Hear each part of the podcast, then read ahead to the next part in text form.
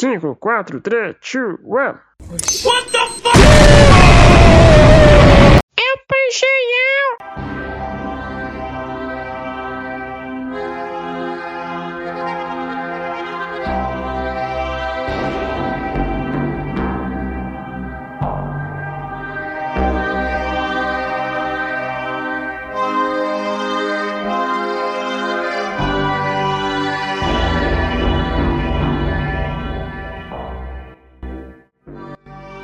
Saudações, meus caros web espectadores. O episódio de hoje é sobre uma obra polêmica, Laranja Mecânica. Mas Laranja Mecânica, apesar de muitos ignorarem, é também uma obra sobre perdão e liberdade.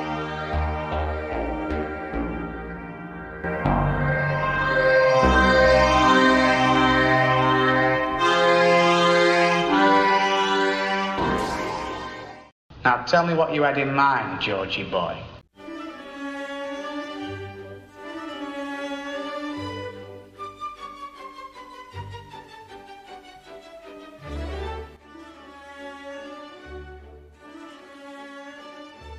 Olá, Webspec. Sussa. Como vocês podem reparar, eu fiz uma, uma dramatização para a intro de hoje ficar um pouco mais diferenciada, porque o tema exigiu isso. É o nosso primeiro tema um pouco mais tenso, por assim dizer, posso dizer isso? Sim, é uma, como eu bem falei, é uma live, é um podcast polêmico, certo? E para isso a gente vai precisar tratar como tal. Bom, a primeira coisa que eu quero deixar aqui claro é que eu não vou tratar apenas do, do livro, mas também do, do filme que o acompanha, uma vez que também o filme é muito mais famoso do que o livro, né? Certamente teve muito mais gente que leu, que aliás que viu o filme, do que gente que leu o livro, né? Como tudo na vida. Mas é, é, eu, eu, é, eu não vejo como eu poderia tratar dos dois separadamente ou tratar só de um ou de outro, certo? Então, assim, a abordagem que nós vamos fazer é do produto cultural laranja mecânica, né, do, e não apenas da, da visão editorial. Como nós já sabemos, para compreender direito qualquer história, nós precisamos ter a resposta para seis perguntas fundamentais. Com quem? Nesse caso, com quem, é, com quem aconteceu? É, aconteceu com um, um personagem chamado Alexander Delarge, ou para quem leu né, uh, o livro, Alex. É o apelido dele. O que aconteceu? Ele foi cobaia de uma experiência de lavagem cerebral. Essa lavagem é aquela cena clássica do, do filme em que ele está com as pálpebras puxadas assim, camisa de força, um, um treco na cabeça e sendo obrigado a assistir alguma coisa com é, duas pessoas ali colocando colírio nos olhos, lubrificando, é, esse tipo de, de coisa bizarra. É, quando aconteceu? Aconteceu num futuro indeterminado. Nem o autor, né, o, o Anthony, nem o, nem o Stanley Kubrick, eles determinam ali o, a data dos acontecimentos e eles fazem isso justamente para não datar a história para colocar a coisa mais, de uma forma mais atemporal, por assim dizer. Como aconteceu? Ele foi para é, então como ele foi, ele passou por essa experiência aí de lavagem cerebral. Ele foi para a cadeia e lá eles ofereceram é, ofereceram que ele participasse dessa, dessa experiência e isso diminuiria a pena dele e ele estaria livre dessa, dessa coisa toda mais rápido, né? Então, acho que ele foi condenado, se não me engano, a uns... Não sei se foi 5 ou se foi 15 anos, não tenho certeza.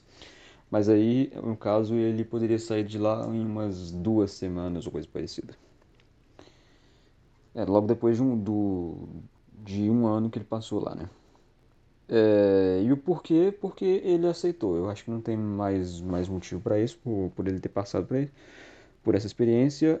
Além dele ter aceitado, ah é, e também da, disso ser um programa governamental, né? Então, como ele estava dentro da cadeia, eu acho que não teria Como ele estava dentro da cadeia, eu acho que não teria possibilidade nenhuma disso acontecer com ele caso não fosse por uma ação governamental ali. Pois muito bem, como nós já sabemos, é, para compreender direito qualquer história, nós precisamos de, da resposta para aquelas seis perguntas fundamentais: com quem, o que, quando, onde, como e porquê. Né? Então, com quem aconteceu? Nesse caso, aconteceu com um sujeito chamado Alex Delarge, né? Alexander Delarge. É, o que aconteceu né? e o que aconteceu com ele, o acontecimento o acontecimento principal da qual tudo gira em torno ali, é que ele foi cobaia de uma experiência de lavagem cerebral. É, quando aconteceu, aconteceu. É, o, o, quando, a data, ela não, não é determinada. Então, nós podemos dizer que é num futuro determinado. Né? Então, é indeterminado, mas é. Nós sabemos que essa data é jogada para o futuro. Nem o Stanley Kubrick, que é o diretor do filme, nem o, nem o autor do livro, eles colocam em uma data específica, justamente para não datar esse, essa história, para não dizer que ela acontece que ela é uma especificidade, uma particularidade de tal ou qual época. Onde aconteceu? É, no livro, né, nem, nem no livro nem no filme é dito exatamente quando aconteceu, quer dizer, onde aconteceu, mas assim, com olhares atentos a gente consegue perceber ali é, mais ou menos que ela se passa em Londres, né? Então na, ela é ambientada na Inglaterra. Nós conseguimos ver isso por causa do próprio ambiente ali do, do filme e do livro também, né? Aquela, aquela, aquela vasta gama de tribos urbanas e gangues de delinquentes juvenis que tem por ali e o porquê aconteceu. Então, porquê o. Não, peraí, pulei uma etapa aqui. Então, é, também tem o como aconteceu. Então, como e como ele foi cobaia dessa, dessa tal experiência bizarra? Bom, ele foi para cadeia, né? Porque ele era, ele é um, juven, um delinquente juvenil, apesar de muito jovem, né? ele tem no livro uns 15 anos. Ele se dá muito mal, os amiguinhos dele traem ele, se ferra todo e aí ele vai em cana. E o porquê aconteceu? Porque por dois motivos muito simples. Não, um, dois motivos. Um muito simples e o outro nem tanto. O, o primeiro motivo, que não é, não é simples, é que na história do livro, no contexto, havia ali uma, uma iniciativa do governo para testar uma nova técnica que dentro da história chamava-se Ludovico, que é mais ou menos ali na dinâmica da, daquelas teorias pavlovianas de punição e recompensa, né? de, de ato e recompensa, essas coisas assim. Bom, agora que nós já respondemos todas essas seis perguntas principais, vamos agora pro vamos entrar agora na parte do enredo propriamente dito.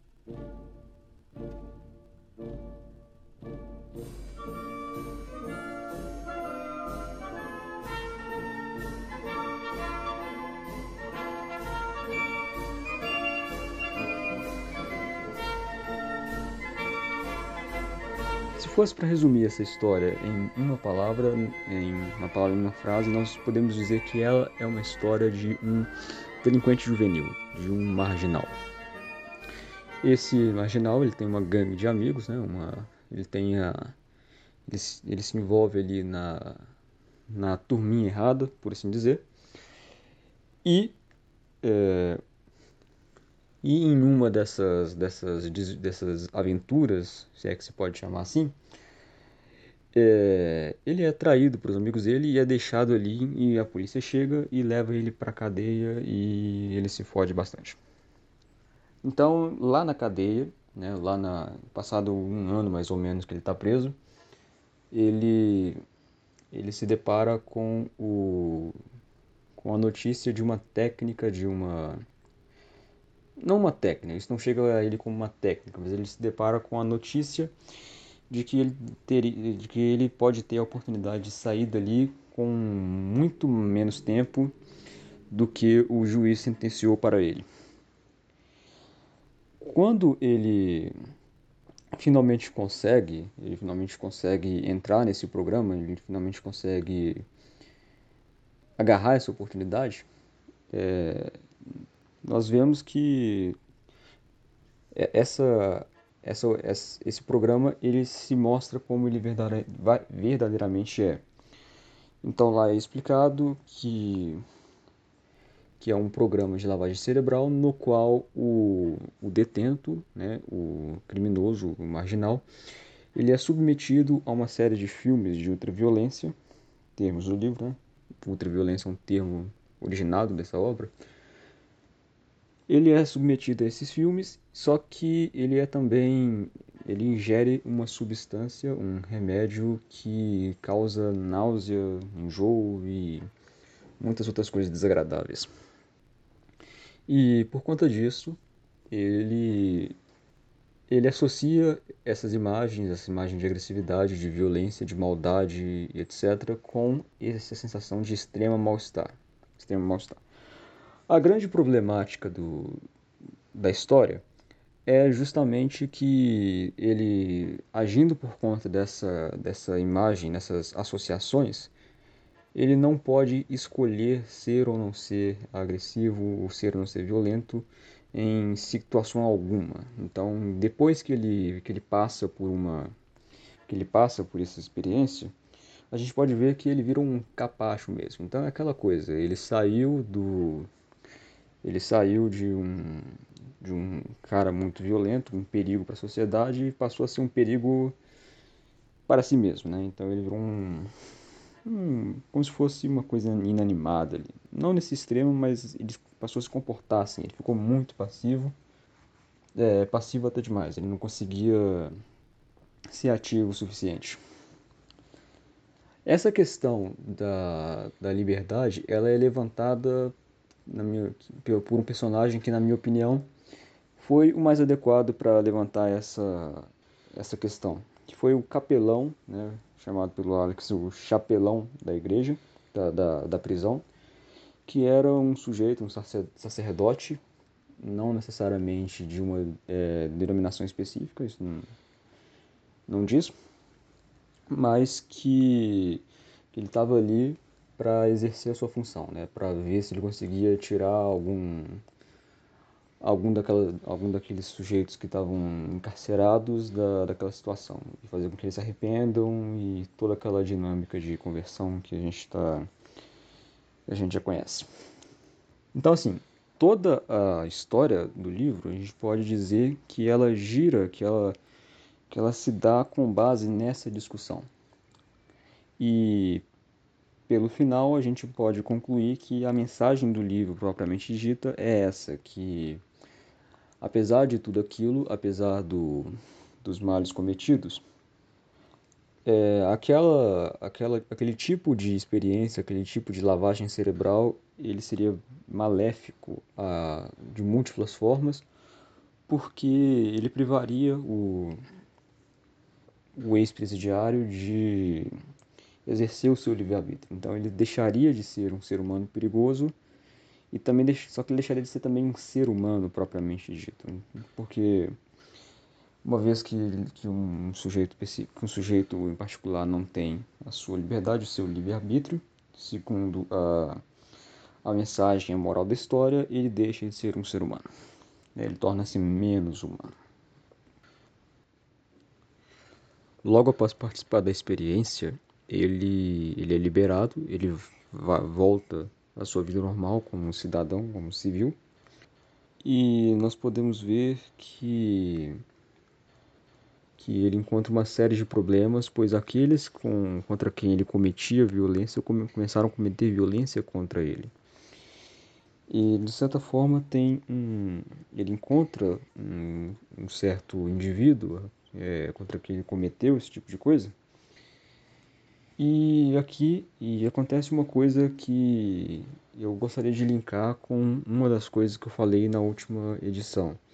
Na última edição, quer dizer, no, no podcast 1.2, que foi, que foi o primeiro secundário, que foi a respeito da logoterapia. Como o Alex ele foi vítima, vítima não, ele foi cobaia dessa experiência, né, desse método Ludovico, é, é, engraçado como aconteceu exatamente a mesma coisa é, que foi experienciada, que foi prevista pelo Viktor Frankl naquele, é, sobre, sobre esse assunto. Ele foi vítima, ele foi cobaia de uma experiência é, regada a, regida pela pela teoria behaviorista e o resultado, né, onde que ele foi parar? Ele acabou cometendo, cometendo não, ele acabou tentando cometer suicídio, por assim dizer. Então, sim, tem uma parte do, da história, tanto, é, tanto no livro como no filme, que ele tenta se matar, tá certo? Então, ele, ele se mata tentando jogar uma, da janela de um prédio, e logo após isso, ele se encontra em uma, em um, uma cama de hospital. E lá ele encontra o, o tal ministro do interior, que ele, que ele também chama de ministro do inferior, né? Essas coisas. Aquela arrogância total do, do personagem. É, essa, essa dinâmica entre esse personagem que, que, que fez ele tentar se matar, etc., e e esse ministro do interior, ela é importante porque ela demonstra mais ou menos como funciona como funciona a instrumentalização é, da, do, do, cidadão comum para a política, por assim dizer. Então podemos dizer assim, o Alex ele ele passou por essa experiência, passou por esse por esse experimento do Ludovico, ele foi uma cobaia e logo depois que ele saiu, é, ele estava sofrendo muito, etc. Isso saiu no jornal, evidentemente. E então um sujeito chamado F. Alexander, que é esse mesmo, mesmo sujeito que eu falei que é contra quem ele cometeu um ato de violência, ele, sem se lembrar que era de fato esse, esse cara, chama o Alex para para participar de um movimento, né, isso porque ele era um escritor.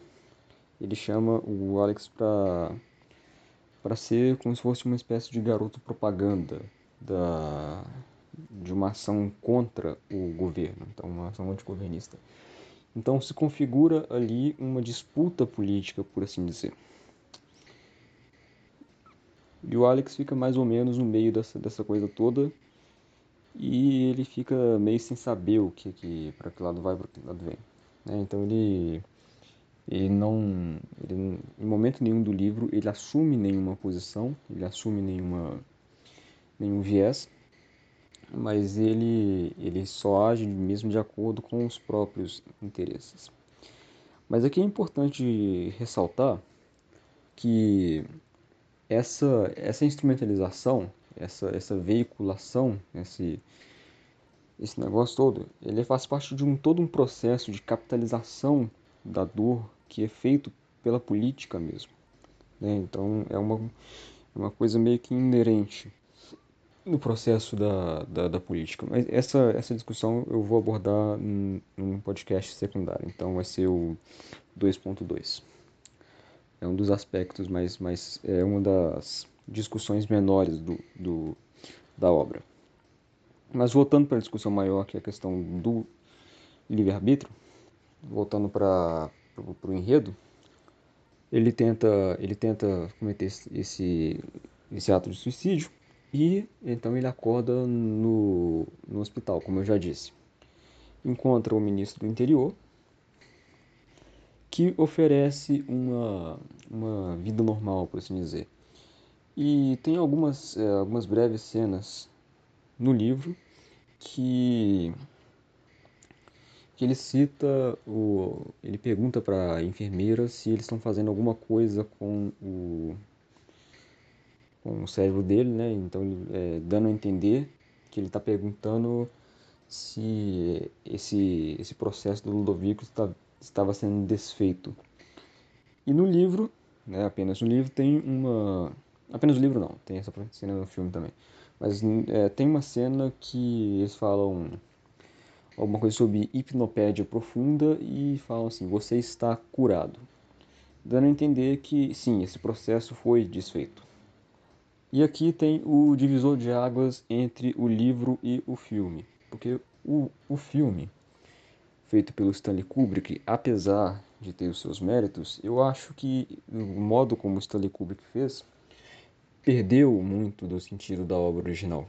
Porque o Stanley Kubrick fez uma, um filme totalmente pessimista que desvirtuou e, de certa forma, até deturpou o sentido da obra original. Na obra original, o Alex ele, ele aceita essa, essa proposta do ministro do interior, ele tem uma vida normal, ele volta a cometer essa, essas barbaridades, mais ou menos, só que um belo dia ele, ele se cansa de tudo isso. Então, como se fosse assim, a maturidade bateu, o bom senso bateu e ele largou aquela coisa toda por iniciativa própria. Então, uma coisa que veio de dentro, que é exatamente isso, a, a, a boa mensagem do livro.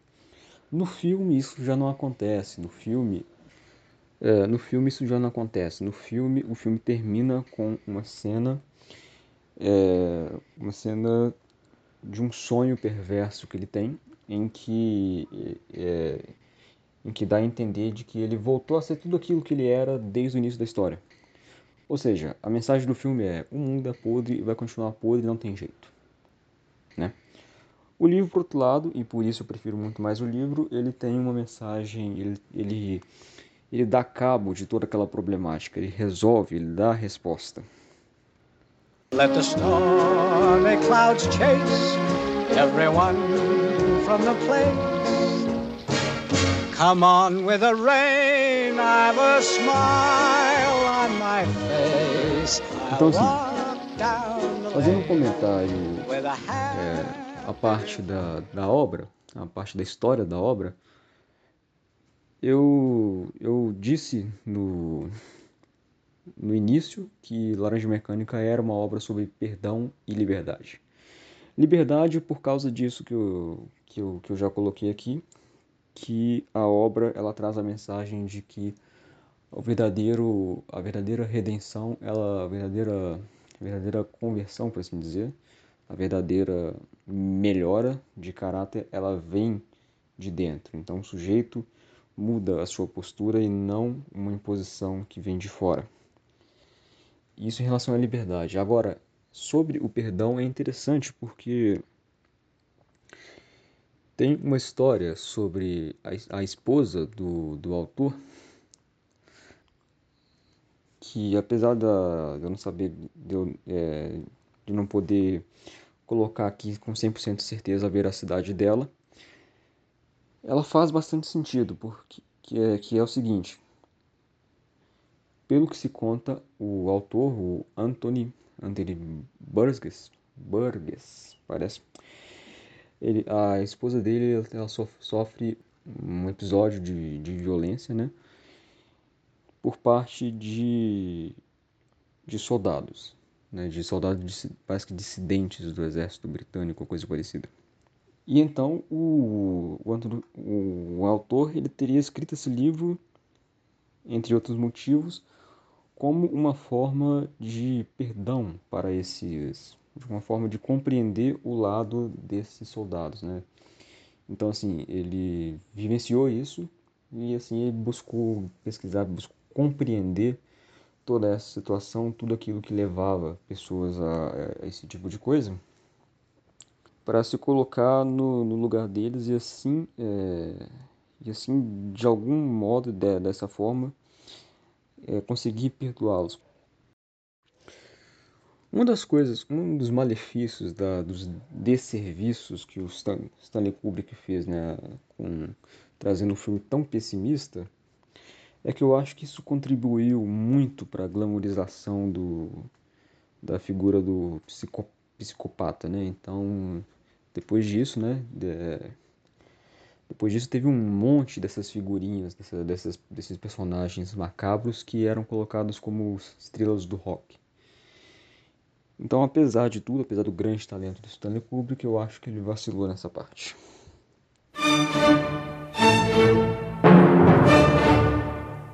Então vamos aqui começar o último bloco do, do podcast. Sim, tá acabando. Sinto muito, mas tudo que é bom dura pouco. Assim, essa obra ela tem várias discussões menores que giram em torno de uma maior. Né? Discussões menores, como por exemplo, isso que eu já citei, a instrumentalização do cidadão comum pelos políticos, né? políticos em geral, pelos grandes magnatas, pessoas do alto escalão, etc. Tem também a questão da, de como deve ser regido o sistema, sistema prisional, etc, etc. É, tirando essa última, tirando essa, essa questão do sistema prisional, que não é a, a questão aqui para mim, porque o meu podcast pela porque meu podcast ele trata única e exclusivamente de de cultura voltada para resolução de de situações pessoais, né? então de acidentes, não uma situação sistêmica. Isso é, eu, eu, dou, eu dou soluções para pessoas e não para, eu dou possíveis soluções para pessoas e não para sistemas é, públicos, não e não para países, estados, nações. Então, por causa disso, é, essa última da sistema prisional ela vai ser colocada, ela vai ser excluída da, da minha agenda mas na próxima eu volto com o com essas com as discussões mais gerais do a respeito dessas coisas menores.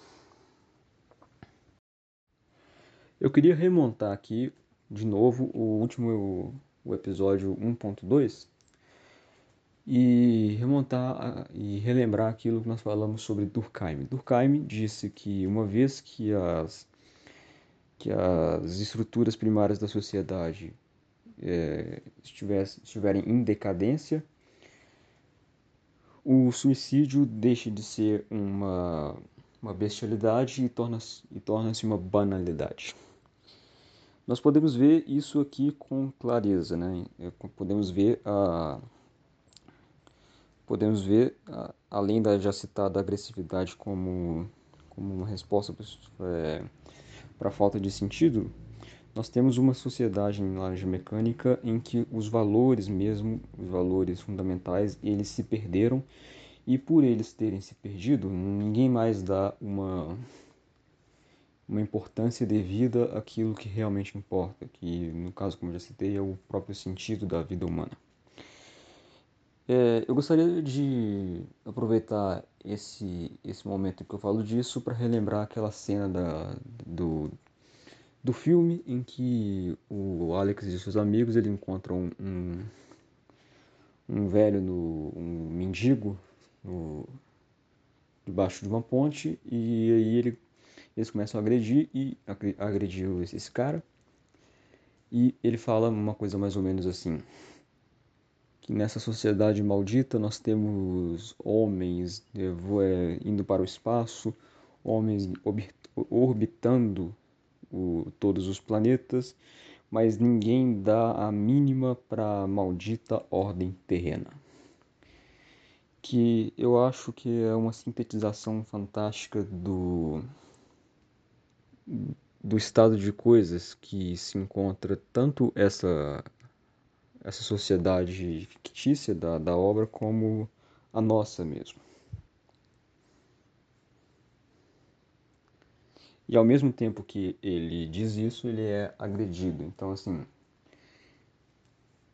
aquele, aqueles jovens, aquela, aquele, aquele bando de marginais que estão ali fazendo esse tipo de coisa com esse mendigo, ao mesmo tempo que ele está aplicando, que ele está apontando a causa de tudo aquilo acontecer, eles estão demonstrando aquilo que é a consequência. E isso eu acho muito muito interessante porque porque é como se fosse uma ilustração perfeita da do panorama colocado pelo Victor Frankl.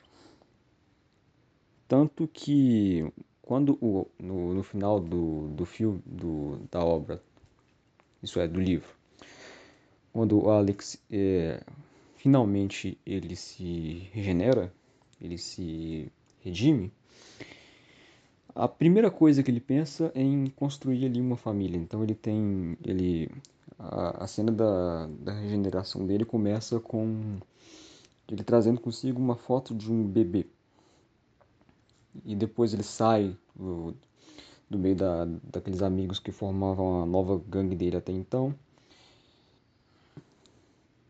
e começa a imaginar ali passando pelas casas como ele poderia viver bem, viver em paz, viver num lar quente, confortável com a sua família, né? com, com a família que a partir desse momento ele desejou formar.